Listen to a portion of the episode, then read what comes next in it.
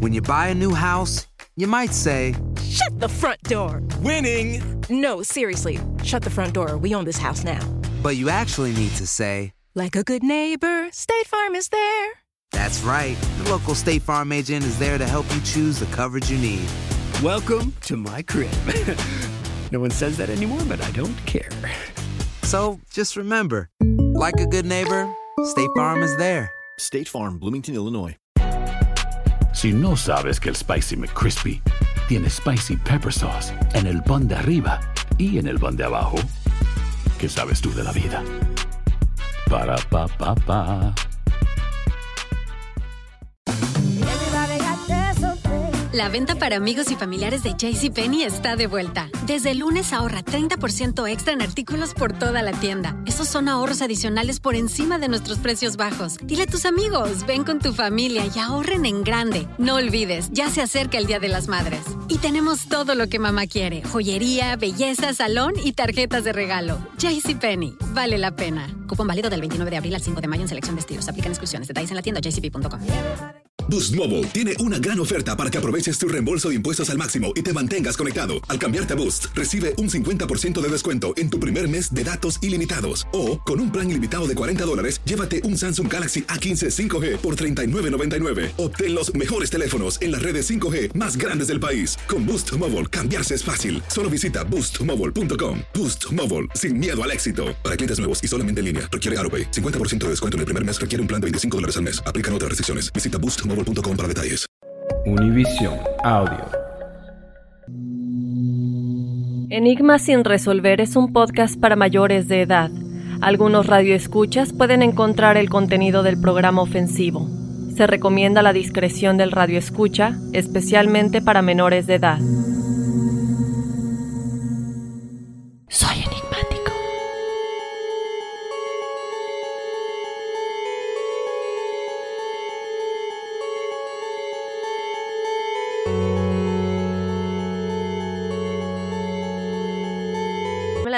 Cada vez que prometas algo, porque no es la primera. Te debo las hojaldras. Es que, ¿sabes qué? El pan de muerto. Cuando el- llegues a mi edad. No, ¿sabes qué? Se me olvida de repente. O mira, te soy sincero. Me pasó el fin de semana. Tenía un cumpleaños. Dejé los regalos de los niños a donde iba a ir. Al ladito en la puerta para que se- no se me olvidaran. Obviamente, se me olvidaron. Y al otro día vi a los papás y dije, ahí voy a poner los regalos ahí, enfrentito. No, se me olvidaron. Bueno, yo por fin ya tengo mis chapulines. Estamos grabando ya, ¿verdad? Me parece. Sí, ya estamos Oh, grabando. me- Bueno, ya estamos grabando, estamos aquí platicando y ni Yo en pensé cuenta. que estábamos checando niveles, pero bueno, no importa. No, y te debo tus hojaldras. Y el pan de muerto, que ya no hay, Ah, bueno, es que expiró. no, espérame, no, el pan de muerto, bueno, son las hojaldras. ¿O cómo le llaman ustedes en Mérida? ¿Pan de muerto? Ah, es que en Puebla se llaman hojaldras también. Bueno, nosotros conocemos la hojaldra, pero no tiene nada que ver con el pan de muerto. Eh, ah, mira, qué bueno que tocas ese punto. No, todavía yo tengo. Están duritos, pero todavía tengo. No, no, No, fíjate. gracias, no, no, no es cierto. Te voy a decir algo. Tengo un amigo que tiene una, panafe- una, una panadería o panificadora, como le quieren llamar. Panadería, porque panificadora es la que expende.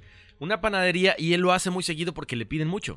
Yo, de hecho, yo me acabo de comer un pan de muerto o un hojaldra hace menos de una semana. Pero la hojaldra para mí es la que es durita de arriba, tiene azúcar como esparcida y es como, como, un, eh, como un pastry.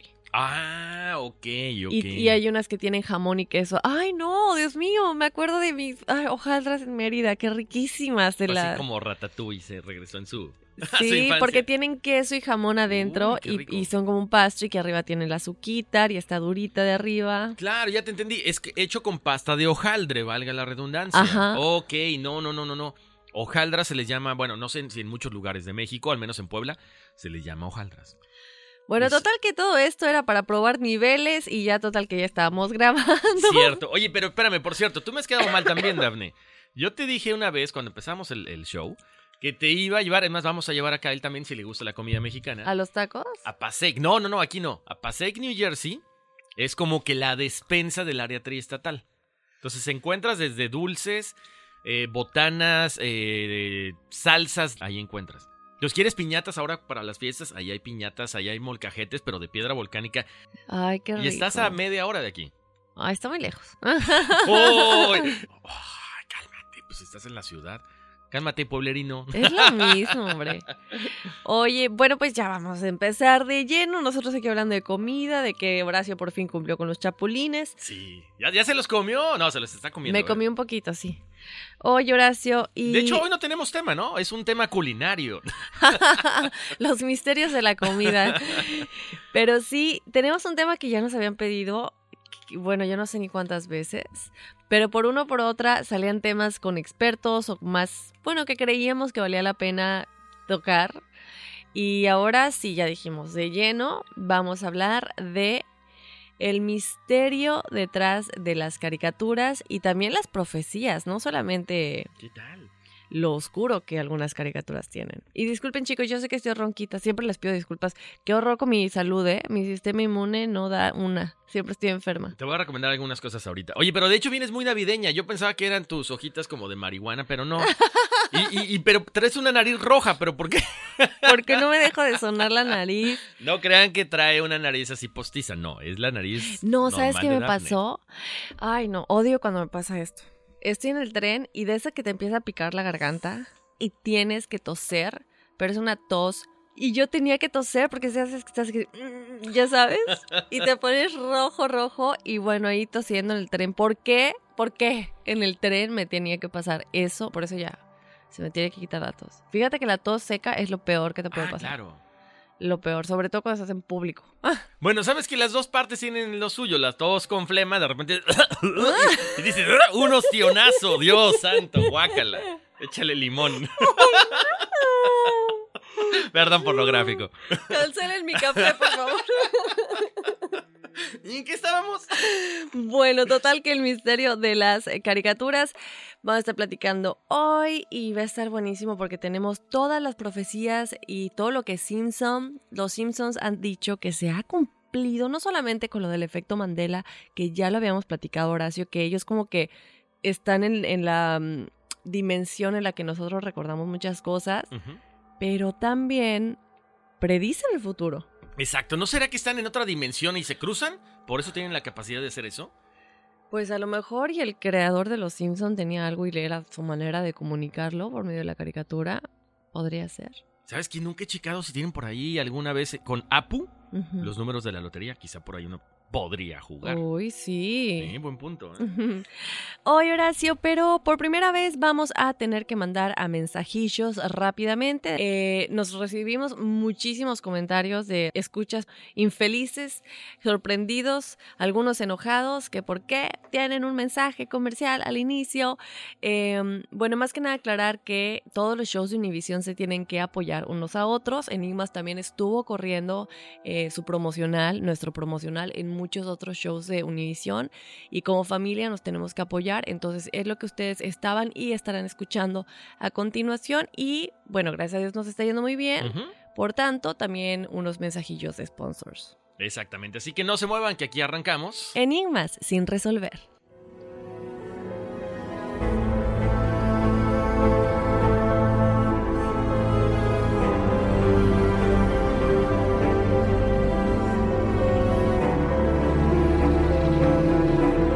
Cuando una película infantil o caricatura se convierte rápidamente en un éxito y perdura con el paso del tiempo, es común que ésta se transforme en un legado para las nuevas generaciones de niños que continúan recibiendo sus mensajes. Sin embargo, existen muchos mensajes ocultos y teorías conspirativas acerca de muchas de las caricaturas que nos brindaron una sonrisa cuando éramos pequeños o que entretienen a los niños en la actualidad. ¿Estás listo para escuchar los secretos que te habrían arruinado la existencia de haberlos conocido en su momento?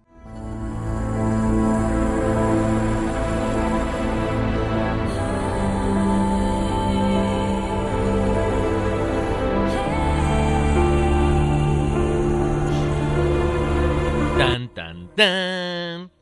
Sí, literal.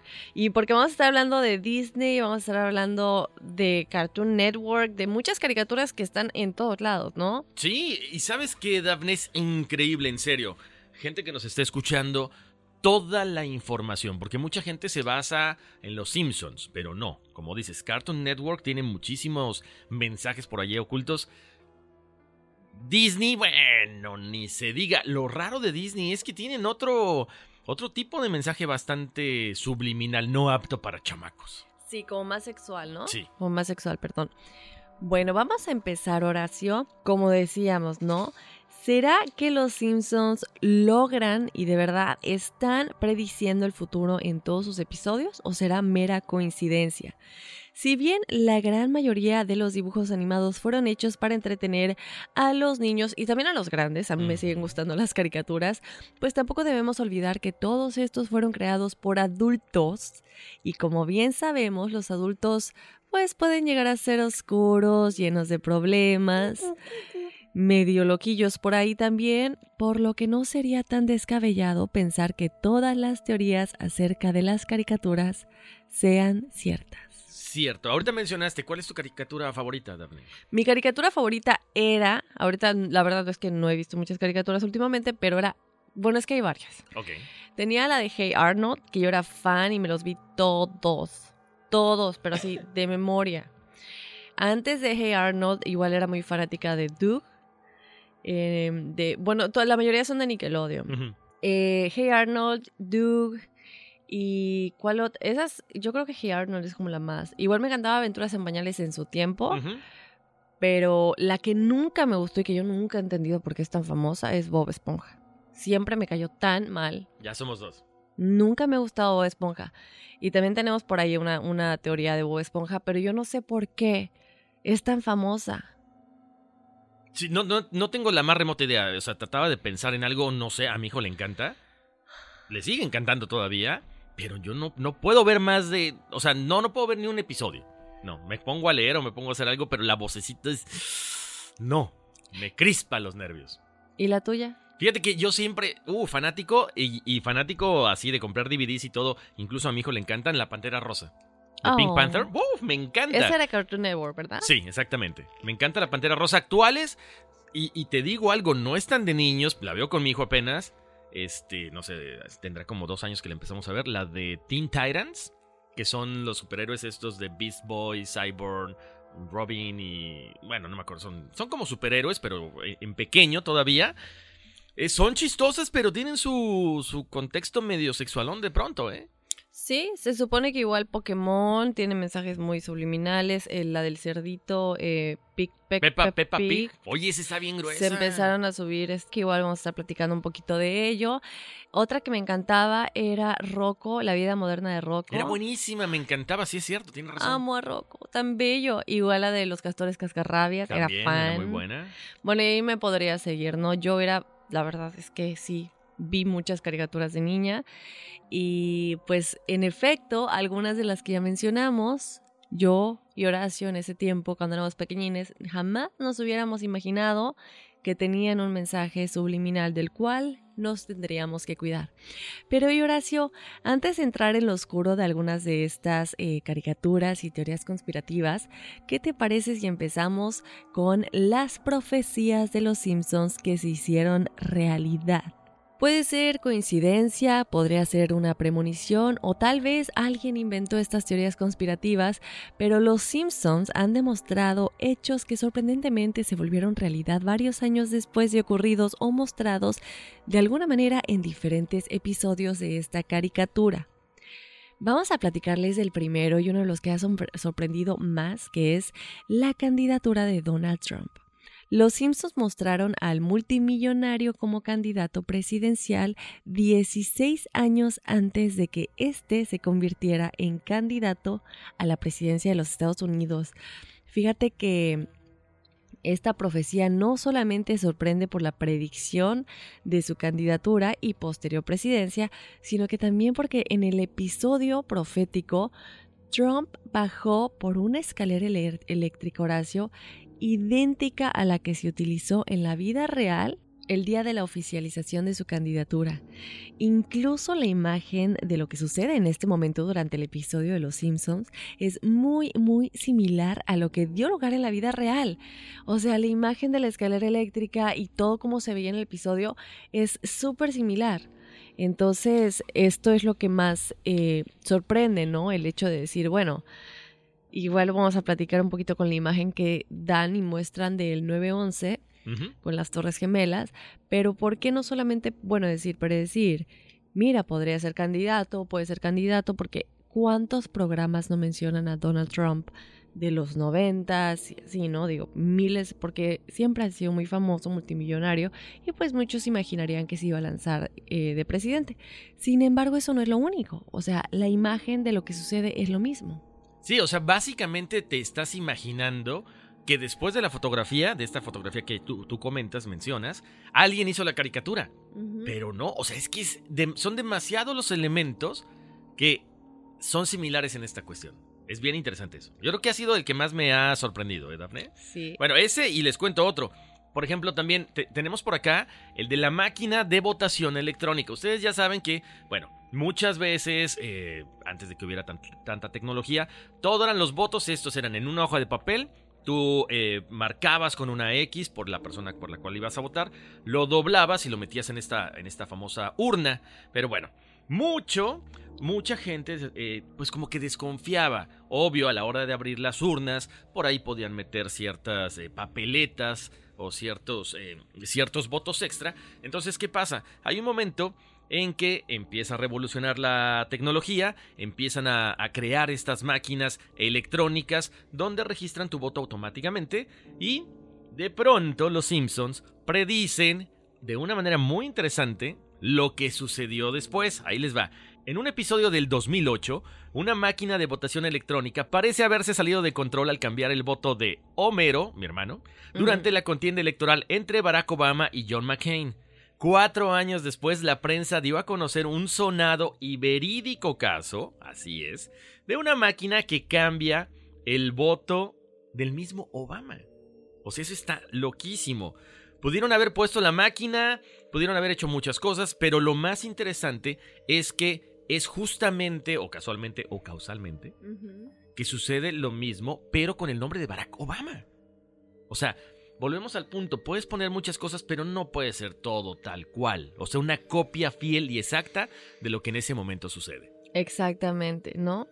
¿Y cómo saber que iba a ser él? O sea, Sí, ahí es cuando ya no, no, hay algo fuera de este mundo, definitivamente. Y bueno, hay más chicos. Bueno, antes de que continuemos, si ustedes saben o podrían imaginarse por qué los Simpsons siempre tienen como una respuesta tanto a lo dimensional con respecto al efecto Mandela o a esto de las predicciones, que nos lo dejen saber porque para nosotros sigue siendo completamente un enigma sin resolver. Bueno, vámonos ahora a otra predicción o profecía que los Simpsons nos dieron en uno de sus episodios. Estamos hablando de la crisis del ébola. En un episodio de 1997, Marge Simpson intenta animar a Bart, quien se encontraba tendido en la cama y enfermo, sugiriéndole que leyera un libro bajo el título, y se ve claramente en el episodio en la imagen, de El curioso George y el virus del ébola. Como muchos recordamos, este ha sido uno de los virus que ha llegado a la actividad máxima registrada en la historia de la humanidad, cobrando la vida de casi 29 mil personas en el África Occidental.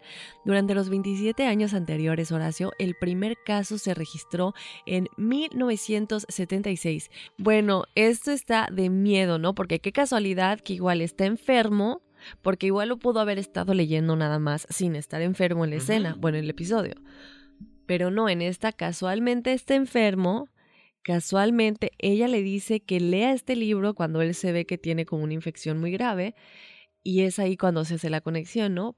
¿Por qué no simplemente lo sugieren? ¿Por qué tiene que estar enfermo? Exacto, ¿no? Y, después de un tiempo, ya habíamos hablado que, o sea, eran casi casi 20 años que había habido un brote, pero no tan fuerte como el que sucede después, ¿no? O sea, es, es rarísimo.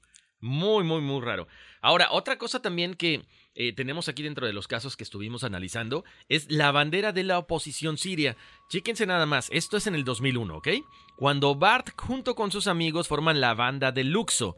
En esto eh, es uno, en uno de los videos musicales, en uno de los videos musicales, los chicos forman parte de la Fuerza Aérea Estadounidense y ejecutan una operación militar en un país del Medio Oriente. Una de las bombas lanzadas cae encima de un grupo de rebeldes que muestra la bandera de la coalición nacional siria.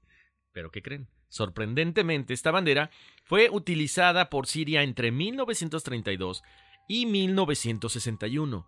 Fue adoptada por la oposición en el 2012 durante el actual conflicto bélico, 11 años después del capítulo de Los Simpsons. Wow. No, o sea, eso no es normal. También, no solamente eh, con las profecías de presidencias, de enfermedades, ahora también con cosas que hablan de guerras, ¿no? Que tenemos actualmente, bueno, y que hemos tenido durante mucho tiempo. Bueno, eh, también tenemos otra muy importante que es la de el ganador del Premio Nobel de la Economía del año 2016. En el año 2010, Horacio, el amigo de Bart, muy muy conocido, el Milhas Van Houten, señaló en una apuesta con sus compañeros de clase al profesor del Instituto Tecnológico de Massachusetts, Ben, eh, ben R. Holmstrom como ganador del Premio Nobel de Economía.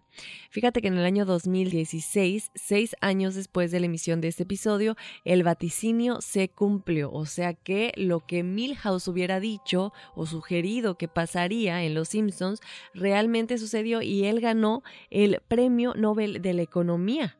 Ahora, es raro, Daphne, porque estamos hablando de eventos importantes, ¿no? Pero ya específicamente escoger a una persona que va a ganar un premio Nobel se me hace todavía más sorprendente. Sí. Increíble, pero cierto. Ahora nos toca hablar del que estabas hablando hace ratito, o estabas comentando, Daphne, el del 9-11. Es bien interesante este porque se ve clarísimo. Este, en este capítulo de Los Simpsons, en el 2007, la familia decide viajar acá a Nueva York y Lisa le enseña a su hermano una revista. Y en esta portada de la revista, en la portada de la revista, es como que un extraño diseño, de hecho, que según muchos es una clara premonición de los hechos que ocurrirían cuatro años después. En esta imagen se ve claramente que el precio de la revista son 9 dólares. Pero ¿por qué está junto a las dos torres gemelas que aparece o aparente ser el 911, el teléfono de emergencias? O sea, son demasiadas coincidencias con un acto terrorista que, básicamente cambia la historia de la humanidad, ¿no? Sí, pero además no solamente que es la línea de emergencia, sino que también es el sucedió el septiembre 11, 9-11, que es como se conoce, ¿no? Y siempre, por ejemplo, incluso, incluso en nuestras notas que tenemos para el episodio de hoy, porque así es como la gente lo escribe. ¿Sí? 9 y este mm, guion, no, diagonal 11. Y es exactamente como se ve, chicos. De hecho, ya pueden, eh, si ustedes no lo han visto, ya lo publicamos en las redes sociales. Está la foto ahí de los Simpsons y otras cosas de este tema en la promoción del episodio de hoy. Y ahí se ve clarito, ¿no? Cómo está Bart y está... Es que es impresionante, ¿no? Sí. Y a pesar de que no están diciendo o no se muestra específicamente una catástrofe o una profecía de que algo fuera a pasar, eh, creo que es muy obvio por el hecho de que son las dos torres gemelas junto al 9. Exacto, entonces, ¿qué pasa ahí? ¿Cómo? O sea, ¿lo podían haber eh, evitado acaso si hubieran puesto atención a los Simpsons? ¿Quién sabe? ¿Quién sabe? Oye, me acordé del, ¿Te acuerdas del billete que mostramos una vez? Sí. Que también supuestamente ahí venía lo de las Torres Gemelas. Lo de... ¿A poco no? Sí, ¿no te acuerdas que lo pusimos? ¿No lo pusimos? ¿Era el de los Illuminati? Sí, pero el, de, el del billete de 20 dólares. O sea, pero fue el episodio de los Illuminati. El de, los Illuminati. Pero no, yo me acuerdo que sí me mostraste, o sí lo mostramos creo que en el Facebook Live igual. Y en las fotos. Caray, caray, caray. Entonces que vamos a, vamos a poner la foto, ¿no? Pero que, pero yo no me acuerdo que era eso, era otra cosa. No, lo que pasa es que ve, eh, aquí te, ahorita te lo enseño, pero me lo devuelves, ¿eh? Porque la otra vez no me lo regresaste. sí, no es cierto, escuchas, no le hagan caso. era uno de 100. ya me no, acordé. El, el, de las torres, ¿te acuerdas? Ya me acordé, ahora sí ya me acordé. Oye, sí hay que postearlo otra vez. Sí. Eh, porque es este billete de 20 dólares y que en el episodio de los Illuminati, si no lo han escuchado, vayan a escucharlo, em, platicamos de cómo muchos billetes eh, de dólar eh, de diferentes em, este de diferentes denominaciones tienen mensajes muy muy oscuros. Sí. No solamente este donde se ve clarito las torres gemelas como explotando. Exactamente, ¿no? Hay muchísimas cosas que, uno no, no logra entender, ¿eh? Entonces vayan a escuchar nuestro episodio de los Illuminati. ¡Oye, Horacio, pero... Espérame mi billete. no es cierto, ¿eh? Quisiera que tuviéramos una cámara aquí para que vean, escuchas que no... Sí, se pasa, se pasa. El bullying. no, no es cierto. Oigan, chicos, bueno, vamos a continuar con más profecías antes de entrar de lleno a todo lo oscuro y mensajes subliminales que más caricaturas tienen por ahí. Otra profecía que los Simpsons nos dieron en uno de sus episodios es el triunfo de Alemania sobre Brasil. En el episodio No tienes que vivir como un árbitro, el marcador final del encuentro entre estos dos países quedaba a favor de Alemania. ¿Quién va a olvidar en la final del Mundial de 2014 en donde quedó a favor de Alemania y que bueno, también se volvió una tragedia mundial de alguna manera por lo que estaba pasando en Brasil en ese momento. Efectivamente, y siguiendo con el deporte, ahorita que comentas eso, eh, Dafne, precisamente la lesión de Neymar también se hace presente en Los Simpsons. Ya saben, esta, esta jugada donde lo lesionan, donde se revuelca ahí en como 10 minutos. Y efectivamente, en este, en este capítulo, un jugador de Brasil sufre una lesión que lo inmoviliza todo el resto de la Copa Mundial, tal cual le sucede a Neymar. O sea, no puede jugar Neymar durante esa Copa después de este, de este choque contra eh, el jugador de Colombia. Sale del Mundial y regresa a la actividad eh, deportiva o la, a la actividad de fútbol muchos meses después, tal como se, se vaticina ahí en Los Simpsons. Y también te digo algo, Daphne. Hubo un. Eh, no recuerdo bien exactamente cuál fue el Super Bowl. Pero que, donde los Patriots o los Patriotas ganan. Y ya lo habían eh, predicho los Simpsons. Oh. O sea, ahorita me acordé de esa porque a mí me encanta. No, hay más. Pero si poníamos todas, este todo. Sí, olvídate. Van a ser de 3.000 horas. Bueno, vamos con otra oración que igual es una de las más interesantes y es el juego de Farmville tan famoso y la realidad virtual. En el episodio Bart en la feria de 1988 aparecen varios niños de Springfield jugando con un simulador virtual de una granja. Igualito.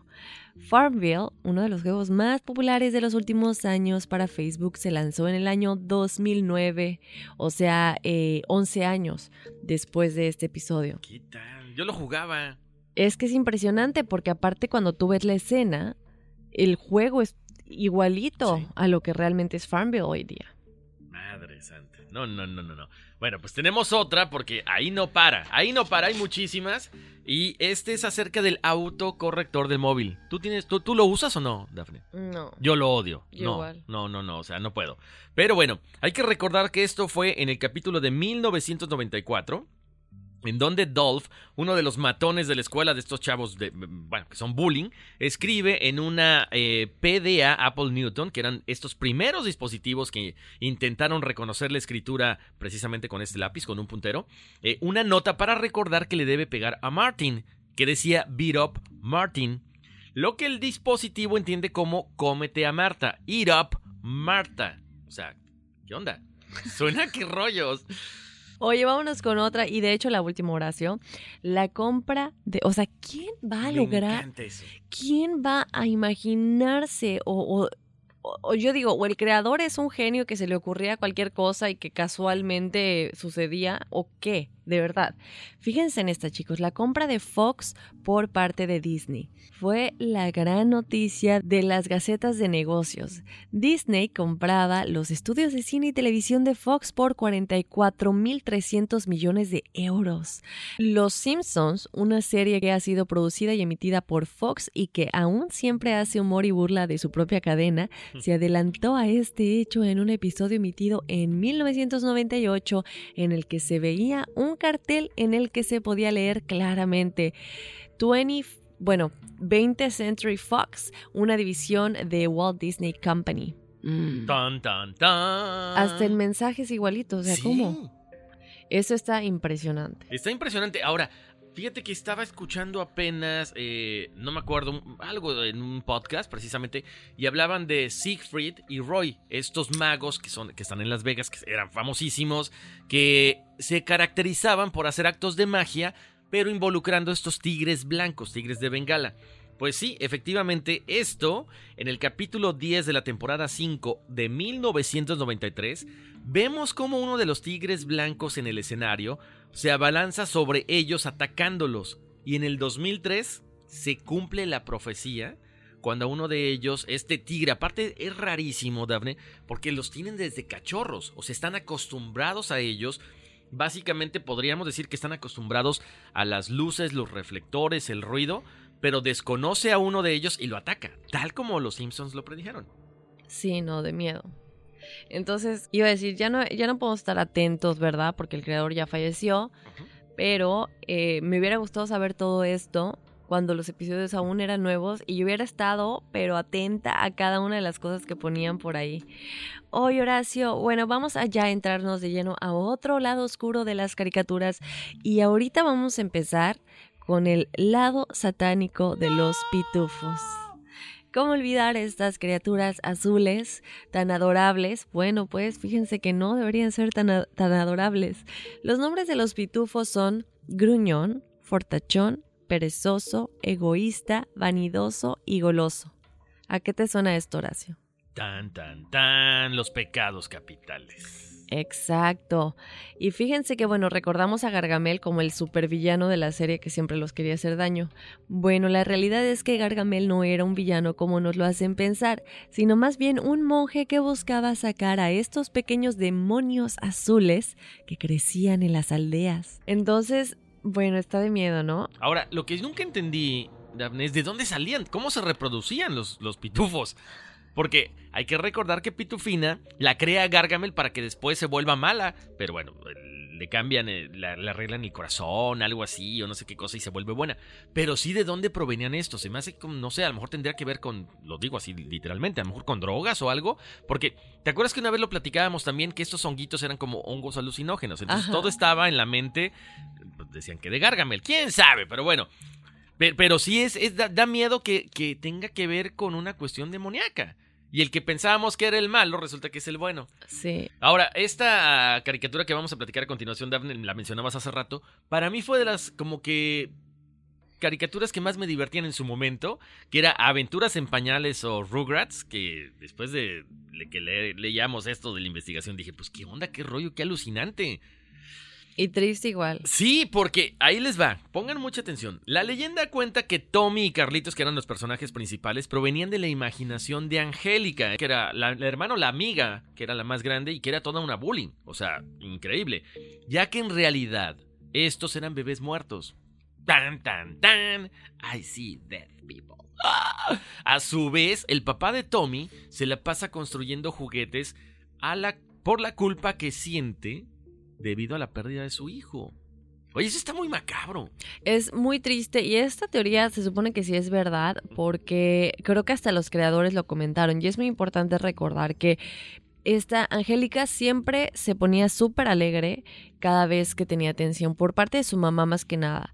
Y si recordamos bien los que éramos activos em, mirando esta serie de televisión, esta caricatura, Angélica y el papá de Angélica, la mamá de Angélica y el papá de Angélica siempre se peleaban por con quién le iba a llevar al trabajo.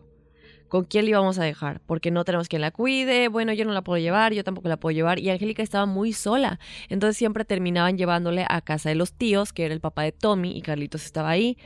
Pero lo que dice esto es de que pues sí estaba tan sola porque no tenía la atención de sus papás y su primo se murió, pues entonces, eh, bueno, y Carlitos también estaba muerto, entonces ella los crea, los tenía en su imaginación o tal vez eran incluso fantasmas. Lo que yo, lo que yo sabía es que venían de la imaginación de ella. Qué grueso, ¿eh? Nunca había caído en eso. Ahora, que creo que las están pasando otra vez, voy a sentarme a verla porque ya me, me quedé con la duda. Y había algo más de los gemelos igual. Estoy segura que hay algo con respecto a los gemelos igual, Horacio. No, pues debe de haber, si nada más con esos dos personajes, creo que los demás tendrán mucho, de, eh, como que mucho, algo... tiene que haber algo más. detrás de todo Porque todos eran amigos, o sea, está Carlitos y Tommy, que eran como los super amigos, y luego tenemos a los gemelos.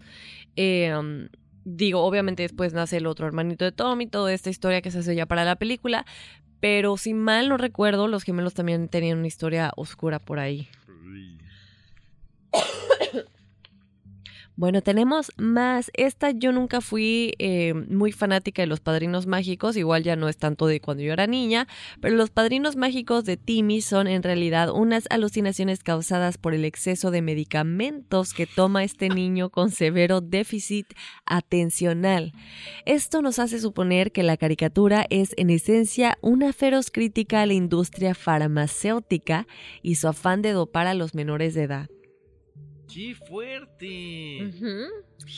Y me encanta porque, bueno, estas son teorías conspirativas, tenemos todavía más, pero también les vamos a estar platicando de unos mensajes subliminales que uno no ve si no presta mucha atención. Exacto, porque aparte eh, hay que entender que la dinámica de la película es rápido, rápido. Entonces no, no se percibe, pero se te queda en el inconsciente. Eso, es- eso es lo más este, tétrico de todo este caso. Ahora, esta tampoco yo la he visto. No, la de Padrinos Mágicos sí la he visto. Ed, Ed y Eddie, no soy muy fanático de ellas. Las ha visto mi hijo, pero yo no les entiendo mucho. Dice que estos tres personajes, junto a todos los demás niños, pongan atención, ¿ok? Están muertos. Tal como lo escuchan, muertos y son almas vagando en el purgatorio en una especie de infancia eterna. Se dice que estos personajes, que los chicos, murieron en ese mismo vecindario en diferentes épocas a causa de diversas enfermedades o accidentes. O sea, no, no entiendo cuál sería la razón como que de traer a la vida a estos personajes, pudiendo Exacto. creer algo mucho más transparente. A lo mejor no tendrían ese, ese éxito, Dafne, no sé. Pues no sé, yo creo que es muy importante para la gente que tiene que prestar mucha atención, porque cuando yo estaba leyendo acerca de esta teoría dije, bueno, si ya todos están muertos, a lo mejor no murieron en, el mismo, en la misma época.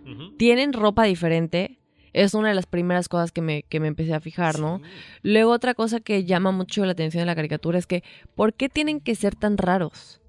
Porque yo sí llegué a ver esta caricatura, me acuerdo bien que es de Cartoon Network, y yo no era fan como de eh, eh, Hey Arnold o Los Castores Cascarrabias o los que ya mencioné, pero sí pues la, la llegué a ver.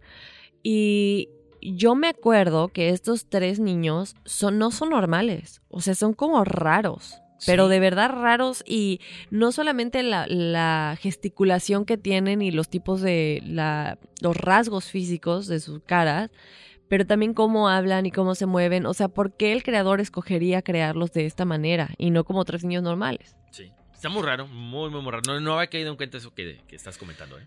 Entonces, antes de adentrarnos ya a Blancanieves, a la Sirenita y a cosas que Disney supuestamente nos entrega de manera subliminal, vamos a platicar de El oscuro secreto del inspector Gadget. Oh, Era mi, era- fíjate, ahorita que dices, era de mis preferidos. Bueno, pues es, prepárate porque llegaste a ver la película de... Bueno, ya hay muchísimas. Sí, bastante maluca con Matthew Broderick. No. No, no, no, te iba a decir la película de... mm, Esta película de Brad Pitt, que él es un boxeador, creo, y que tiene doble personalidad. Ah, The Fight, eh, The Fight The Club. Fight Club, que está buenísima. Sí, claro. Pues es algo similar. Imagínate esa Destruye mi infancia en 3, doble 2, personalidad. 1. Bueno, em, ¿se acuerdan? Para los que sí vieron el inspector Gadget, obviamente en toda caricatura, bueno, no en toda, pero en la mayoría hay un villano, ¿no? Bueno, el villano del inspector Gadget was, era el malvado Garra, también conocido como Dr. Claw. Eh, pues bien, ¿qué crees, Horacio? Él era No estoy el preparado para oírlo. él era el mismísimo inspector Gadget. No. Así como cuando alguien dice es que, por ejemplo, también es que ha habido tantos casos de que alguien mató a alguien y dices que quién lo mató, no puede ser y estás tan triste porque te mataron a tu persona y resulta que fuiste tú, eh, ya sea sonámbulo o con tu otra personalidad que no te acuerdas porque tienes doble personalidad. Tómala, Dios santo.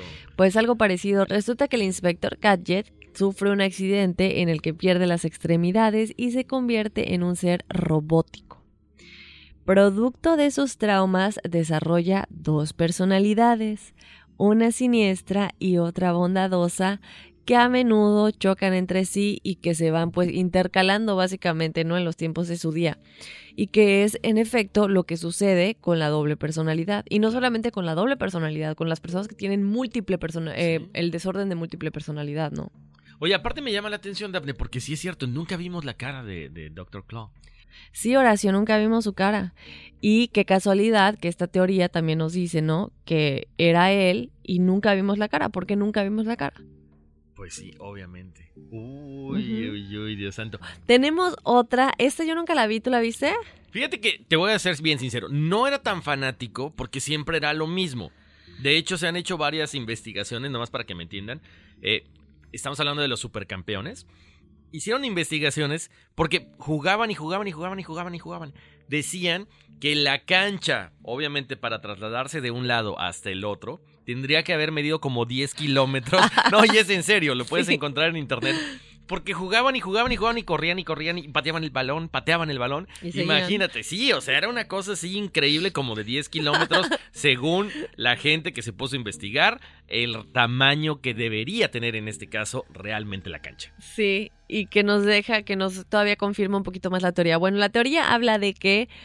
¿Te acuerdas cómo terminó la serie? Yo no la vi, pero sí todo el mundo sabe el famoso final. Fíjate que hay algo bien interesante, Dafne. En México, para la gente que no sepa muy bien, nunca nos ponían los finales de las caricaturas. Bueno, tú eres más joven que yo, pero cuando yo estaba joven, nunca nos ponían los finales de las caricaturas. Yo no sé si no compraban las series completas o qué, pero yo nunca vi el final. Y yo pensé que lo que vamos a hablar ahorita era puro cotorreo. Porque nadie lo ha visto o poca gente lo ha visto. Exacto. ¿Qué sucede? Que el verdadero final únicamente se transmitió en Japón y el resto del mundo tuvo una versión alterna, ya que cuando sí se transmitió el verdadero final en el país de origen, todos saltaron molestos, hubo así el revuelo.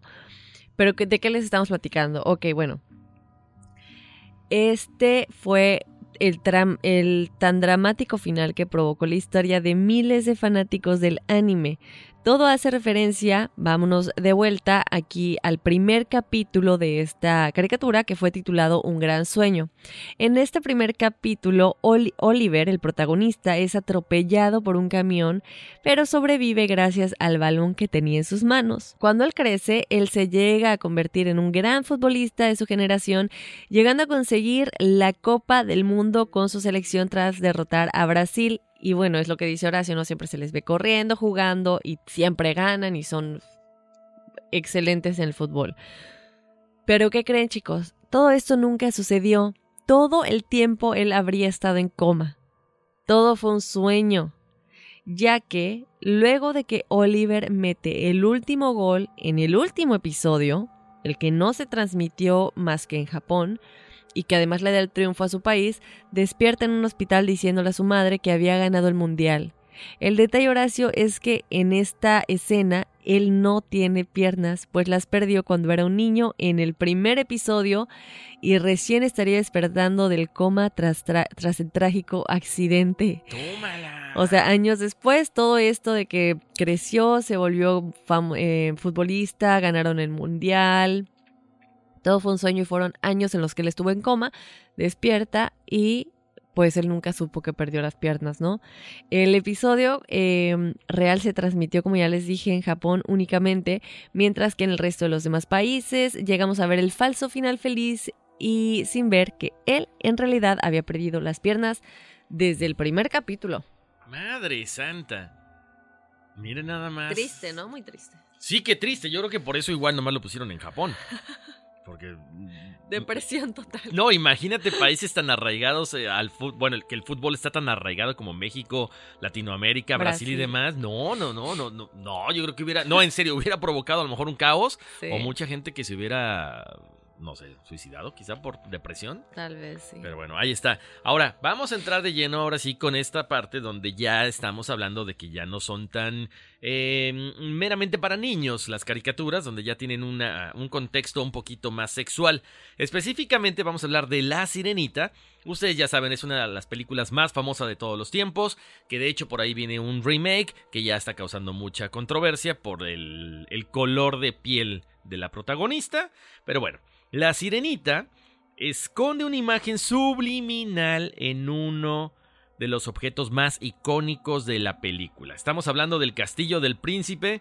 Se cree que esta imagen, pero completamente perversa, se encuentra escondida en el castillo que cuando ustedes se ponen a ver detenidamente, se logra apreciar una figura fálica. eh, Así en una forma sencilla de platicarlo es un falo, un pene. Así es, Oh. efectivamente. Bueno, se dice que si ustedes ponen mucha atención, ahí se ve esta figura fálica y que además también Dafne, que sí es cierto, ya cuando lo analizamos, o sea, cuando el sacerdote o el cura está casando a los protagonistas, en este caso a la sirenita, junto con Ariel, o sea, ahí se ve aparentemente una erección que está teniendo el sacerdote. Sí, en esta imagen. O sea, es increíble. Un, un doblez de la túnica, del pantalón, de lo que le quieras llamar que traiga el personaje, de la ropa que trae el personaje, que no tiene nada que ver con, con otra cosa más que una erección. Así es, bastante... Ay, no sé, a mí hasta ganas de... Mm, Está grotesco. Sí, y, y, es, esto estamos hablando obviamente de la primer original, original, Sirenita, ya de, obviamente las demás, no pero el primer castillo de la primer película de que cuándo fue los los noventas no. No me acuerdo exactamente cuándo salió la bueno pero la primerita primerita eh, la original es en donde estos mensajes salen bastante sexuales por decirlo de alguna manera. Ahora sabes qué también rapidísimo eh, otra de las cosas que me acordé. No sé si viste tú los eh, estos ratones que andaban volando sobre una gaviota o no sé qué cosa, también hay una imagen, Daphne, donde ellos vuelan sobre una, unos edificios y en una parte de un edificio hay como una tele. Y hay una escena de una película pornográfica. Oh, sí, me acuerdo de eso igual. No me acuerdo si eran los, los aristogatos o no sé sí, qué cosa. Sí, eh, sí, creo, no me acuerdo el nombre, pero sí es la de los gatos. Sí, pero como dices, porque es importante recalcarlo, ok, las películas son para niños, pero ¿quién las hace? Los adultos. Y los adultos andan así como que medio locochones y meten ese tipo de imágenes locas. Y bueno, Horacio, vamos a platicar de Blancanieves, que muchos, a mí me encanta Blancanieves, pero el escritor se basó seguramente en la siguiente informa que, en la siguiente historia que era la forma en la que se vivía en la época media. En este tiempo, pues, era el tiempo de las minas y la explotación de los minerales, y todo el que conoce una mina, y en especial la de carbón, sabrá que sus túneles son muy, muy pequeños. Los que mejor se desplazarían por ellos serían los niños. Esto es lo que hizo el rey de este pueblo. Él explotaba a los niños haciéndolos trabajar en las minas, lo que hacía que muriesen muy jóvenes. La supuesta Blancanieves era una humilde señorita que se enamora del hijo del rey y cuando el rey procura matarla por haberse enamorado de su hijo, pues escapa a la aldea donde trabajan los niños, que Disney los cambia por enanitos y aparece una vieja, Horacio, con una manzana envenenada y la niña cae en profundo sueño. Esto es muy increíble, pero noten ustedes, chicos enigmáticos, la similitud de lo que sucedió en el Edén cuando la mujer comió el fruto prohibido y murió espiritualmente. En el cuento aparece el príncipe y le saca el bocado y la despierta. Entonces, pero esto es interesante mencionarlo porque esta es una. La otra también dice algo similar a lo de mm, los siete pecados capitales, que los siete enanitos eran los siete pecados capitales, igual que los pitufos. Changos, Pero la crueldad de lo de la mina tienen razón. Quienes caben, los niños. Exacto. Y sabemos que en muchas minas actualmente se hace lo mismo. Y es lo que ellos hacían, ¿no? Exactamente. En fin, Horacio, para continuar con Disney, ¿qué tal que nos cuentas de Aladdin? Exactamente, vámonos con la última de Disney. Bueno, en esta película ya saben que este el debate o la confusión está en una de las frases que comenta Aladdin cuando en el momento él está disfrazado de príncipe Ali. Se alza en la alfombra mágica hasta la terraza de la princesa Jasmine y antes de que ésta salga trate de, trata de quitarse de encima a su mascota, este famosísimo tigre de Bengala. En ese momento, Aladdin susurra algo que durante mucho tiempo se ha interpretado como Good teenagers, take off your clothes. Bien adolescentes, desnúdese. Oh, ¡Órale! La frase del guion original sería, sin embargo, Come on, good kitty, take off and go. Vamos, gatito, vete. Refiriéndose al tigre de Jasmine. Esta que viene a mí me encanta, Horacio. Esta macabra, macabra y es acerca de el origen de Hello Kitty. Yo la amo, la amé. Bueno, ya no, ya no tengo cosas de Hello Kitty, pero siempre me encantó Hello Kitty. Siempre tenía mi mochila para ir a la escuela de Hello Kitty, mi lonchera de Hello Kitty em, y cosas en general en mi cuarto de Hello Kitty. Pues es que es un personaje muy bonito, ¿no? Es muy bonito. Era. Y aparte, la tienda que teníamos, me acuerdo bien en, uh, ¿cómo se llamaba? En Plaza Fiesta, que es donde íbamos muy seguido, que estaba cerca de mi casa en Mérida.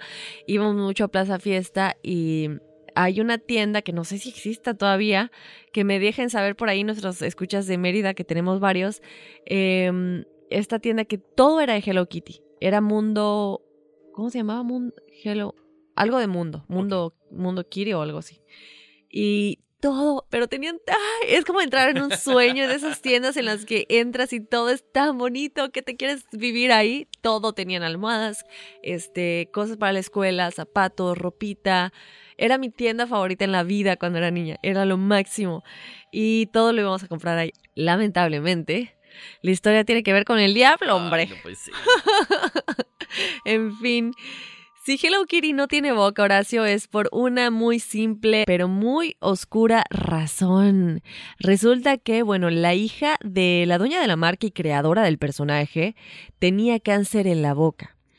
Su madre, pues, tras ver cómo todos los intentos médicos por salvar a su hija fracasaban, decidió irse al extremo y a lo que hizo, por ejemplo, Josué, eh, del episodio que tuvimos hace ya un año, que lo vienen a escuchar si no lo han escuchado, él decidió ofrecerle o venderle de alguna manera su alma al diablo a cambio de que curara a su hija del cáncer. El diablo solamente pidió una cosa a cambio. Ella tenía que crear un personaje que de alguna manera pudiera ser agradable para todos y que diera su mensaje de una manera subliminal, ¿no? Pues ¿quién tenía que hacer eso? Evidentemente un humano, si se quiere entregar, eh, pues como algo, como una marca, ¿no? Entonces ella eh, acepta esta, pues, condición. No, el diablo quería usar esta popularidad para interactuar con la mayor cantidad de personas, Horacio, y poder ganar seguidores, adoradores que harían cualquier cosa por él y que recibirían el mensaje subliminal de este gatito por medio de lo que esta señora fuera a crear, que fue esta Hello Kitty. El diablo cumple el trato y su hija se recuperó del cáncer. La madre Horacio tuvo que cumplir su promesa y creó el conocido Hello Kitty, el gatito sin boca. Ahora, hay otra. Eh, um, Ah, ahora también se dice que ella le quitó la boca a la gatita porque la hija tenía cáncer en la boca. Las orejas puntiagudas de Kiri representarían los cuernos de Satanás. Kiri significa demonio en chino, por lo que Hello Kitty significa hola demonio. Hello Demon. Wow, espérame porque mi cuñada le acaba de regalar un Hello Kitty a, a mi mujer. Llegando lo quemo, ¿eh? Lo saco. No sabía. Sí, y fíjate que a mí lo que más me sorprende es que en esa teoría ya se está involucrando a personas reales, personas Sí. que existen. Entonces, lo que le da más credibilidad. Y la otra es lo del nombre, ¿no? Decir, bueno, eh, ella fue creada sin boca por lo de la niña, luego las orejas, escoger este gatito por, por los cuernos de Satanás, pero lo de Hello Demon, eso ya está como muy macabro, ¿no? Sí, ya, ya, ya como que rebasó la esa parte de la lógica. O sea, ya está muy explícito. En fin, para todos los que amamos Hello Kitty, una servidora igual, Así que si usted tiene un Hello Kitty ahí en la cama como peluche y amanece rasguñado, ya sabe por qué. Ay, está Oye, no, bella qué la feo gatita. está eso. Ya sé, pero No, es bella. Pero sabes que es que es cierto. O sea, está muy bonito, está muy tierno el muñeco. Pero es, pero es que, y aparte el marketing, buenísimo, increíble, ¿eh? claro. Increíble. Yo estoy. A ver, tú que eres tan fanática, Daphne, de, esta, de este personaje. Yo sé que hubo caricaturas, pero ¿hablaba? Tendría que haber hablado. Yo una nunca vi la. ¿no? Sí había caricaturas, pero fíjate que nunca vi la caricatura. Ahorita estoy cayendo en cuenta que no. Digo, obviamente a lo mejor alguna vez le cambié, vi que estaba una caricatura, pero no sabía. A ver, No vamos sé a ver si rápido. Ok, Daphne, entonces mientras tú estás buscando el video, déjame comentarles acerca de esta caricatura. Es verdaderamente horrible, a mí no me gusta, a mi hijo le encanta. No he, pedi- no he podido eh, sentarme a ver un capítulo, pero sí me llevó a ver la película, entonces, ¿qué les Ay, ¿a puedo poco hay decir? película? Claro, es más, ¿sabes quién sale? Antonio Banderas. Ay, no sabía que había Sí, es película. una, está interesante porque es la, la- la- las caricaturas, eh, digamos que eh, mezcladas con la vida real. Entonces, esta película fue bastante exitosa, yo sigo sin entenderle, y a ver si ustedes qué nos dicen, si les entienden o no les entienden esta caricatura. Estamos hablando de Bob Esponja. En realidad se dice que Bob Esponja y sus amigos, estos tan extraños, y muy chistosos existen únicamente como resultado de un accidente radioactivo que sucedió en la vida real en las Islas Marshall, exactamente en el área del arrecife coralino de Bikini, entre 1943 y 1958. Desde ese terrible accidente radioactivo el lugar está deshabitado, pero si ponemos atención ellos viven exactamente debajo de este lugar en la ciudad submarina llamada Fondo de Bikini. ¿Ok? Está chistoso, yo no, no, no, no, me, no me cabe en la cabeza qué tiene que ser una ardilla en el fondo del mar. Obviamente estamos, estamos cotorreando. ¿De dónde saque el oxígeno para respirar? Y aparte hay albercas en el fondo del mar. Sí. o sea, está, está muy fumada, en serio. Otra teoría también que me encontré por ahí, Horacio, decía que ya ves que la famosa cangreburger, que todo el mundo así como que la, la wow comida de, pues de Bob Esponja, dicen cuál es el ingrediente secreto de la cangreburger. Pues es muy simple, el cangrejo. Pero si te das cuenta, los dueños del crustáceo cascarudo son dos cangrejos. La forma del crustáceo, crustáceo cascarudo es una trampa de cangrejo. Sí. Por lo tanto, ellos dos son los únicos, porque nunca vemos otro cangrejo. Ellos dos son los únicos. Ellos matan a los otros cangrejos para hacer las cangreburgues. Es otra teoría. Tómala, oye, qué grueso. bueno, no canibalismo porque no se comen entre ellos, pero ¿qué tal? Sí. Vámonos con más Horacio. Les vamos a platicar ahora de Goku. Esta sí a mí nunca, nunca me gustó. ¿En pero, serio? eh, esta es la de Dragon Ball, ¿no? Sí. Pero fíjate, a mí, digo, en lo personal sí me gustaba, pero son de esas caricaturas que pasaba un episodio y no terminaba la, la era como supercampeones, no terminaba la pelea. Y era, o sea, larga como la cuaresma. ¿Y qué pasaba al final? Bueno, no de- terminaba nunca. De hecho, sabes que no hay un final. Ha habido varias como varias eh, etapas, ¿no? Ok, te ponen una etapa donde termina, ¿no? Donde, donde pelea contra el malo, contra el jefe. Y de ahí viene otra etapa y otra etapa y otra etapa. Pero te puedo decir una cosa, antes de entrar en el detalle de, de- de que tiene mucho, mucho esoterismo, también es muy sexosa. Pero sabes que Daphne es bien chistoso porque las mujeres que salen ahí siempre traen ropa entallada. O sea, estamos hablando que es una ca- caricatura para niños. Se les ven las boobies o se le ven las, pues, las pompas. A ver, espérate. Este, y, y de hecho el maestro Roshi siempre anda por ahí viendo a Bulma, si no me equivoco. Entonces sí es un poquito sexosa esa parte. O sea, tú sí te la viste. No, yo la vi, no terminé de verla, obviamente, porque también te digo, imagínate pasarte media hora viendo un capítulo y no termina en nada. No, la- se siguen peleando toda la vida. Sí, la he empezado a ver, obvios, eh, em, a lo mejor me enfoqué más en los videojuegos, porque también sacaron una línea de videojuegos muy grande, pero de repente empezábamos, cuando estábamos investigando, te das cuenta que también hablaban de esa parte eh, de despertar el morbo de los niños a través de estas cosas que te estaba comentando. Pero lo interesante de esto, para que la gente eh, ponga un poquito de atención, es el, el fondo o el trasfondo esotérico. ¿Por qué? Si ustedes recuerdan, estamos hablando siempre de que Goku y todos sus amigos siempre están buscando las siete esferas del dragón. ¿Por qué? Porque con estas siete esferas... Ah, caray, no, ese ya, ese- ya fue alguien, este. Ese ya fue alguien que lo dibujó después con otra- otras intenciones. Pero bueno, no, ¿sabes qué? Mira, busca, antes de entrar, Dafne, al tema, busca Bulma, con con B de burro, Bulma, y este y maestro Roshi, no sé cómo, no sé si es Rochi o Roshi, pero sí, o sea, el tipo se la pasaba en serio agasajándose a las muchachas. Sí, pero, o sea, ahora- ahorita vas a ver otras, otras escenas. Entonces, ¿Pero, pero ¿qué estoy buscando? Porque hay de todo. eh, ponle. mm, Híjole, ¿qué será? Pues nada más ponle. ¿Qué será? Que dijiste algo de los pezones, ¿no? No, no, no dije nada de los pezones. ¿Por qué se le ven los pezones? no, según yo dijiste algo de los pezones. No, no, no, para nada. Ay, ¿De dónde saqué pezones? No, le veía las boobies y las pompas a las. Ah, pues muchachas. dijiste. Ay, mira las. Ay, mira, sí se ven las pompas. Sí, por digo, ¿Así salía en la caricatura? Sí, ¿Y los niños veían esto? Sí. Ay, con razón me caían mal. Mientras Daphne era una inocente palomita. Con Hello otros- Kitty. los otros barbajanes ahí morboseando caricaturas. Oigan, pero les cuento. Fíjate, eso está interesante, Dafne, porque tiene que ver con yoga, tiene que ver incluso hasta con la medicina, lo que les voy a comentar.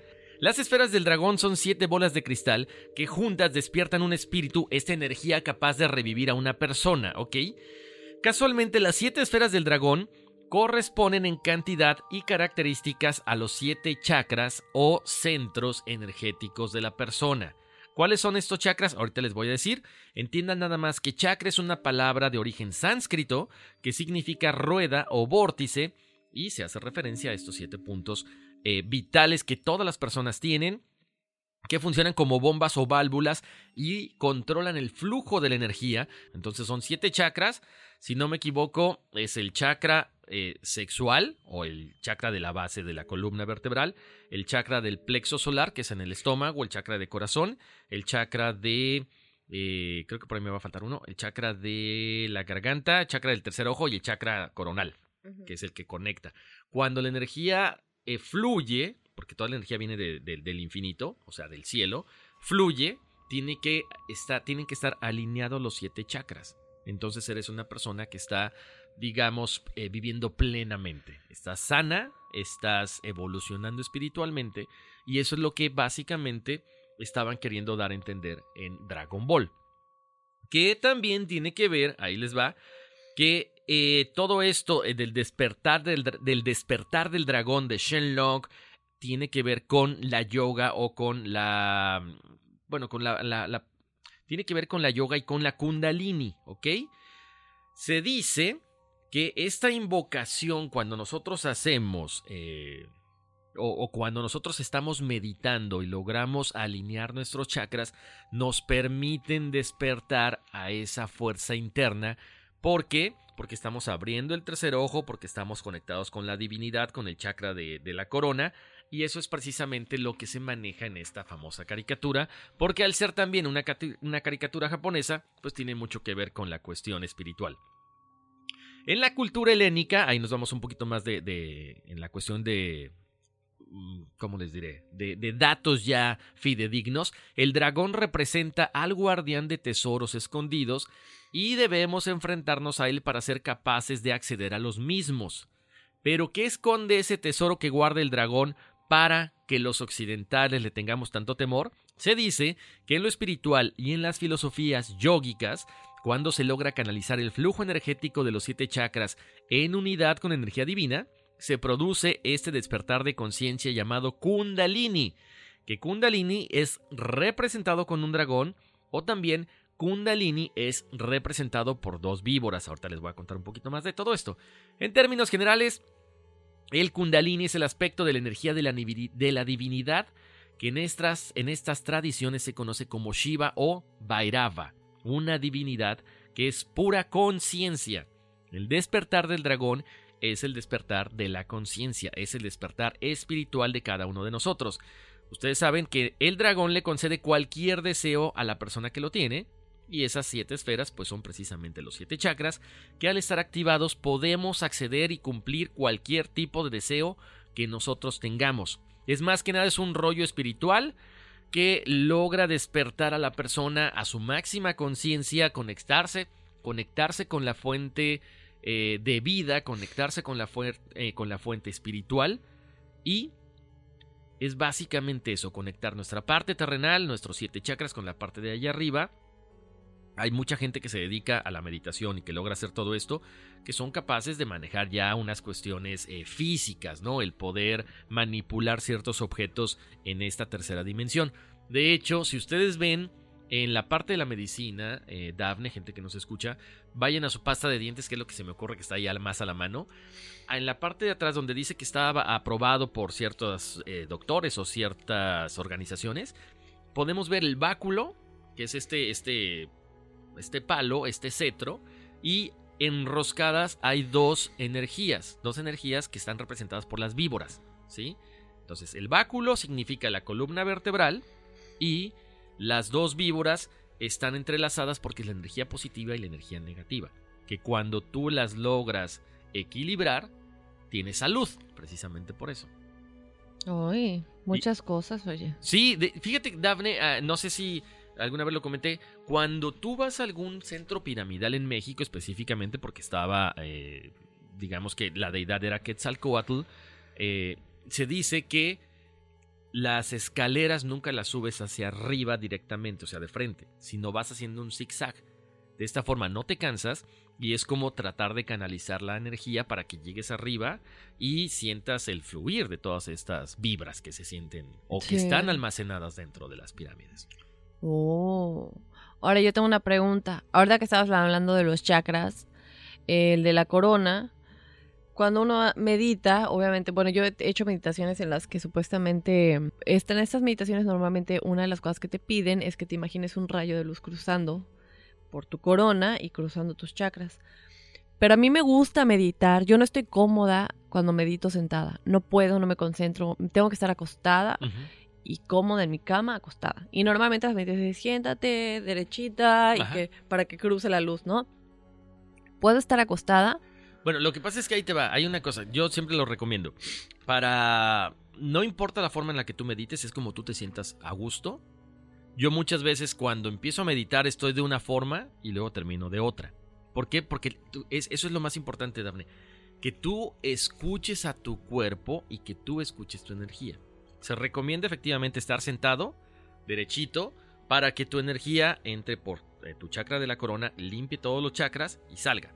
Y ya después tú te puedes mover. Mucha gente, fíjate que es bien curioso. Mucha gente dice, no, es que no te puedes mover, no, es que te desconcentras. No, es parte de tu cuerpo. Si tú empiezas a oír a tu cuerpo y empiezas a dejarlo ir, es como cuando estás en una, como en, un, en, una cuestión de hipnosis. El cuerpo se mueve. Cuando tú reprimes eso, es que no estás completamente entregada al 100%. Yo te puedo decir, trata de hacer esa pequeña meditación sentada, ligeramente, o sea, unos minutitos cuando estés sentada y luego ya te puedes acostar. A lo mejor te puede funcionar.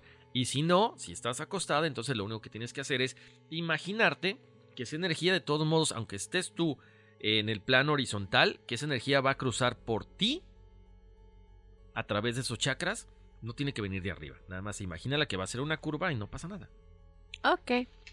Bueno, Horacio, vamos a platicar más. Tenemos a Peppa Pig, esta caricatura esta cerdita tan famosa que se convirtió, bueno, un hit en todas las familias de todo el mundo realmente. Pero ¿qué pasa con Peppa Pig? Bueno, hay varias situaciones. La primera es que, eh, bueno, vámonos con la que creo yo que es la definitiva. Cuando ustedes ven los dibujos de Peppa Pig, eh, la cara supuestamente parece ser la cara de un rep- aparato reproductor masculino, la cara de los cerditos Ajá, cierto. por cómo tienen las orejas, luego tienen pues la nariz que parecería ser y luego la, la quijada, ¿no? Entonces eh, es lo que se dice, ¿no? Que es un aparato reproductor masculino y pues ahí está, esta sería la primera y que por eso la cancelaron porque la imagen era muy subliminal, pero pues también muy obvia para otros tantos. La otra es que supuestamente, y yo no sé de dónde, eh, se cree que este programa infantil, Peppa Pig, eh, continuamente tiene mensajes subliminales con ideas de carácter feminista y subversivos. Y la última es que varias iglesias cristianas y de tipo religioso se han manifestado en contra de Peppa Pig porque según esto alegan que tienen contenido satanista. Eso Ah, sí no dicen de qué exactamente o por qué, pero que según que tiene contenido subliminal satanista. Eso del aparato reproductor, sí, está claro. Lo demás está que se me hace muy. Rebuscado. Sí, exactamente. Pero sí en su momento. ¿Sabes qué? Es como que. No sé si hay gente que, que de repente le gusta buscarle la cuadratura al círculo y empiezan a buscar algo. Porque, digo, en lo personal la he visto para tratar de entender. No me gusta. Se me hace como que bien rara. Sí. No. Es así como que hasta el dibujo. El dibu- dibujo. Ah. El dibujo es medio grotesco, ¿no? Está muy Sí. feo. En fin. No sé dónde lo sacaron, pero bueno. Oye, Horacio, y ya por último, una que seguramente estaban esperando y que además la tuvimos en lo del efecto Mandela porque nos acordábamos que Pokémon tenía como esta forma de rayo negro en su colita y que resulta que la realidad no es así. Entonces, bueno, también se dice que tiene mensajes bastante subliminales y macabros para los niños y no se recomienda que la vean. Exactamente. Digo, de lo que encontramos, Daphne, hay muchas teorías, como siempre. Se dice que su creador es un japonés joven llamado Satoshi Tajari, el mayor satanista antisocial de niños en Japón. Bueno, ahí tenemos la información. Él coleccionaba una gran cantidad de insectos y criaturas diminutas. Eh, actualmente le llaman otaku, que significa solo existe violencia y destrucción disfrazada de ternura. O sea que tú te estás comiendo unos Pokémones. O sea, esos chapulines son como Pokémones. Ay, no, pero está muy rico. bueno, les cuento, el principal monstruo de esta serie, monstruo así lo quieren llamar ellos, ¿no? O el personaje principal es Pikachu, ya lo saben que es muy bonito, pero dicen que en realidad, o sea, de dónde está eh, esto sustentado no sabemos, les estamos pasando la teoría así tal cual. Se dice que Pikachu en realidad es una oración oriental para invocar a Satanás que eh, fíjate cómo son las cosas del efecto Mandela. Este tiene una cola de relámpago, lo cual significa rebeldía de Satanás. Imita ser parte querubín y parte de Dios, en este caso del Dios del trueno. Estos monstruos evolucionan robándole el alma a los demás. Tómala, está muy fuerte, ¿eh? Se dice que en diciembre de 1997 aproximadamente 610 niños quedaron hipnotizados y en shock después de ver un episodio en Japón y en Nueva York. Un niño apuñaló a otro por robarle sus calcomanías. Otros también recuerden que hubo, incluso hasta los Simpsons lo comentaban, que hubo niños que se convulsionaron debido a la, a la difusión de colores, que era una carga muy fuerte, y se convulsionaron y vomitaron también. Mm. Entonces, eh, se dice que, bueno, este es el trasfondo de esta caricatura de Pokémon. Otros dicen que, bueno, es efectivamente es como promover el materialismo al estar eh, atrapando tantos Pokémones, no importando lo que tengas que hacer, venciendo al que tengas que vencer, con tal de, con tal de que seas el máximo líder, ¿no? Exacto, yo creo que todas las caricaturas que tienen lo que sea que tenga que ver con pelear, que Pokémon lo tiene bastante, que entre ellos los Pokémon se pelean, ¿no? Sí. Si no me equivoco. Ahora nada más aclarar rápidamente, yo dije lo de la marca negra en la orilla en forma de rayo y luego tú dijiste igual que tiene la cola en forma de rayo, que es lo del satanismo, ¿no? Algo exactamente. Eh, Horacio se refiere a que la cola es forma de rayo. Lo que yo dije es que la marca negra igual era supuestamente en nuestra mente porque no es así, no existe, es en otra dimensión, efecto Mandela. Pero sí, en efecto, es, es, una cola con forma de rayo y eso se, se dice que es un símbolo satanista. Exactamente. Así que bueno, ahí está. Yo creo que pues ya está eh, la decisión de cada uno de nosotros, bueno, de los que tienen hijos como muchos de nuestros escuchas y como tú, ver qué es lo que sus hijos pueden ver y qué no. Yo, a mí nunca me restringieron nada. Mi mamá me dejaba ver la tele, yo veía Nickelodeon mucho. Eh, muchas caricaturas y salí bien. Creo, creo que salí bien, no estoy tan loquilla.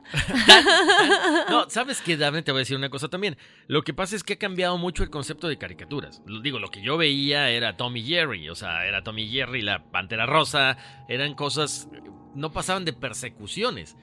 Y ahora sí ya hay mucho más violencia, lo que tú dices, ¿no? O sea, ¿cuántas veces no hemos visto eh, que estas caricaturas terminan siendo videojuegos y estos videojuegos promueven la violencia. Lo que tú dices es bien cierto. Eh, yo, yo promuevo mucho, al menos en mi casa. Ustedes harán lo que quieran en su casa. ¿Cuántos años tienes? Mi hijo tiene 9, entonces no puede ver cosas PG-13 o PG ah, o 14. O sea, simple y sencillamente a todo mundo le llega su momento para ver las cosas. Así es. Y también yo sé que es difícil, no debe ser difícil escoger entre videojuegos o caricaturas porque pues es difícil tener tener los cuidados 24/7, o sea, los niños a veces no se pueden controlar o a veces ya los tienes que dejar que hagan sus cosas solos, o que vean la tele o que jueguen con su iPod o lo que sea. Entonces yo creo que es una decisión difícil para muchos padres que nos escuchan afuera. Yo, en lo personal, cuando era au pair, eh, para los que no sepan qué es una au pair, que es una niña que se viene de intercambio cultural a vivir con una host family y cuidar de sus hijos. Y yo era una au pair en 2014 y siempre era un problema saber cuándo dejarles ver tele, cuándo jugar, cuándo leer, cuándo esto, cuándo lo otro sobre todo porque pues los juegos que quieren jugar son juegos normalmente que sean carreritas o peleas, también el niño, o y las caricaturas les encantaba Pokémon. Y la mamá odiaba que vieran Pokémon. Entonces es difícil, como que bueno, ¿qué les pongo? ¿Qué quieren ver? ¿Sabes? Ese tipo de cosas. Dicen que no hay una escuela para ser padres, pero debería de haber, ¿no? Creo yo. A ver, tú dime, haciendo experiencia, ¿cómo le haces? No, sabes que yo creo que también te digo algo, Daphne. Hay, hay, es muy cierto que tenemos mucha información a la mano. Entonces, por ejemplo, ah, lo habíamos comentado alguna vez, el, el grupo, el, ¿cómo se llama? Es, bueno, que es un grupo muy grande y que también tienen este juego, se llama Roblox, que en su momento salió por ahí que hay mucho pederasta. Entonces yo no, no digo, no, no, ya no, no, ok, déjame investigar a ver qué tan cierto. Entonces te metes a foros, investigas en, no en una página, en muchas páginas, te metes a investigar y de repente dices, ok, si 10 foros están hablando de que hay mucha pederastía en este tipo de juegos, porque son en línea, entonces se mete el personaje, tú como niño no sabes con quién interactúas del otro lado, del otro lado de la pantalla. Entonces de repente el niño le dicen, este, ahora acuéstate en la cama. Entonces yo me voy a, yo me voy a subir en ti y voy a empezar a, moverme. Y dime si te gusta. O sea, esas cosas es una es, parte de lo que es la, la pederastía en un, en un juego que se hace online. Cuando yo empecé a leer y me di cuenta que eran demasiados comentarios muy similares, dije, no es para mi hijo. En lo personal, no, no lo dejo jugar. El niño crece sin traumas, no pasa nada. Muchos de mis amigos dejan a sus hijos jugar eso. Ellos son libres de hacer lo que quieran. Yo cuido el mío, pero antes de decir sí o no, investigo. ¿Está para la edad? ¿Está apropiado? No, pues simple y sencillamente no se hace. Y le busco una alternativa. ¿Sabes qué? Ahorita que estás diciendo lo de los videojuegos que ya se puede uno también comunicar, o ya sea por medio de los audífonos o por medio del chat. Hay, hay gente que hace lives, ¿no? Eh, y que ellos hacen su live mientras ellos están jugando y mucha gente se conecta a ver su juego, a su canal, creo que se llama Twitch o algo así y están comentando porque ya son como amigos entre todos aunque estén del otro lado del mundo. Hay un video, Horacio, que te, voy a mostrar ahorita que vamos a grabar y luego lo subimos a las redes sociales. Es este chico y pasa dos veces y está jugando y él está en casa de su amigo. Él siempre hace transmisiones en vivo. Y esta vez fue a casa de su amigo porque tenía que cuidar al gato del amigo porque el amigo estaba de viaje. Entonces él fue y hizo su live, su en vivo, eh, por medio de Twitch creo que era, y pues se ve la gente está platicando. Y el video es muy largo, son como dos, tres horas porque pues... Pero hay un momento en el que se prende la luz, se apaga la luz, se mueve una cosa así que no hay manera si en la cámara, aparte está en vivo. O sea, es en vivo. Y se ve cómo se mueve la cosa en la cámara y que no hay nadie que lo esté moviendo y es en vivo. O sea, yo no sé si está editado, es en vivo y la gente que estaba ahí está comentando en vivo. Lo vamos a subir, chicos, y ahorita te lo enseño porque se ve tan real que sí te hace creer que lo paranormal realmente existe, que en un en vivo de un niño que está jugando, Madre santa. el que tiene su canal de YouTube, que tiene todos los suscriptores, es por los juegos que tiene y que ya tiene años jugando y que no necesita hacer algo así como para volverse famoso, ya tiene muchos suscriptores y que aparte es en vivo. Exacto, sí. Oye, si no lo quiero ver, interesante eso, ¿eh? Sí, ahorita te lo muestro. En fin, eh, lo voy a subir a las redes sociales igual chicos, pero por ahora ahí está, si se nos pasó alguna, que seguramente sí, que nos la dejen saber, que nos digan cuáles son los mensajes subliminales de algunas de las caricaturas que ustedes consideran importantes y que no hayamos mencionado el día de hoy. Pues nada más recordarles chicos que eh, nos califiquen en su aplicación y que nos comenten lo que piensan. Efectivamente, oye, y Daphne, como siempre, que pasen la voz. Gracias a toda esa gente que dice, no, es que nos encanta Enigma sin resolver y le dije a una amiga y se volvió también enigmática y otro amigo y otro amigo y otro amigo y otro amigo y la familia enigmática sigue creciendo.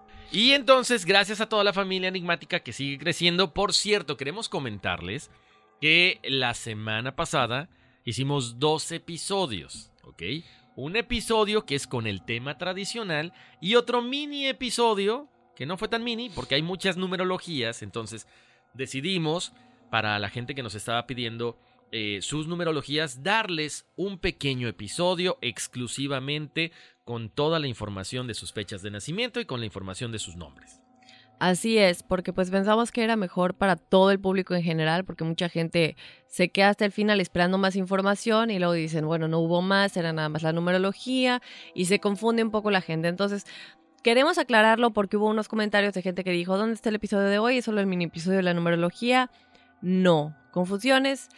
Está el episodio normal que es este y si tú pediste tu numerología, Ve a tu aplicación y en el episodio de abajito debe decir numerología correspondiente al episodio de, ya sea que hay después de la muerte o el de hoy de las caricaturas y la fecha del episodio. Y ahí así es como lo van a ver y así lo vamos a hacer de ahora en adelante si les gusta, también que nos dejen saber si les gustó o no. Nadie, Exacto. nadie se ha quejado hasta ahora. Exacto, yo creo que eso es, importante, ¿no? Que ustedes siempre eh, se sientan libres de compartir, siempre con respeto. Oigan, ¿sabes qué? A mí me gusta más la numerología incluida en el episodio, o está mucho mejor así, pero si no se nos hagan bolas, ¿ok? Este es eh, ese episodio básicamente casi está llegando a su fin, y si ustedes eh, mandaron sus fechas de nacimiento, lo escucharán en el siguiente mini episodio de numerologías. Y bueno, pues muchísimas gracias. Ya saben, suscribirse a Enigma sin resolver en todas las, plataform todas las plataformas de audio. Estamos en Apple Podcast, Google Podcast, Spotify y todas las que se les se, se imaginen. Así es, y también recordarles que si quieren su numerología, no la tienen que pedir por medio del correo electrónico, no por Instagram, no por Facebook. Tiene que ser al correo enigmas.univision.net. Y que nos manden la fecha completa. Eso es lo más importante. Y señores, eso es todo, eso es todo, eso es todo, amigos. Mm. Vámonos, que aquí espantan. Uy, sí.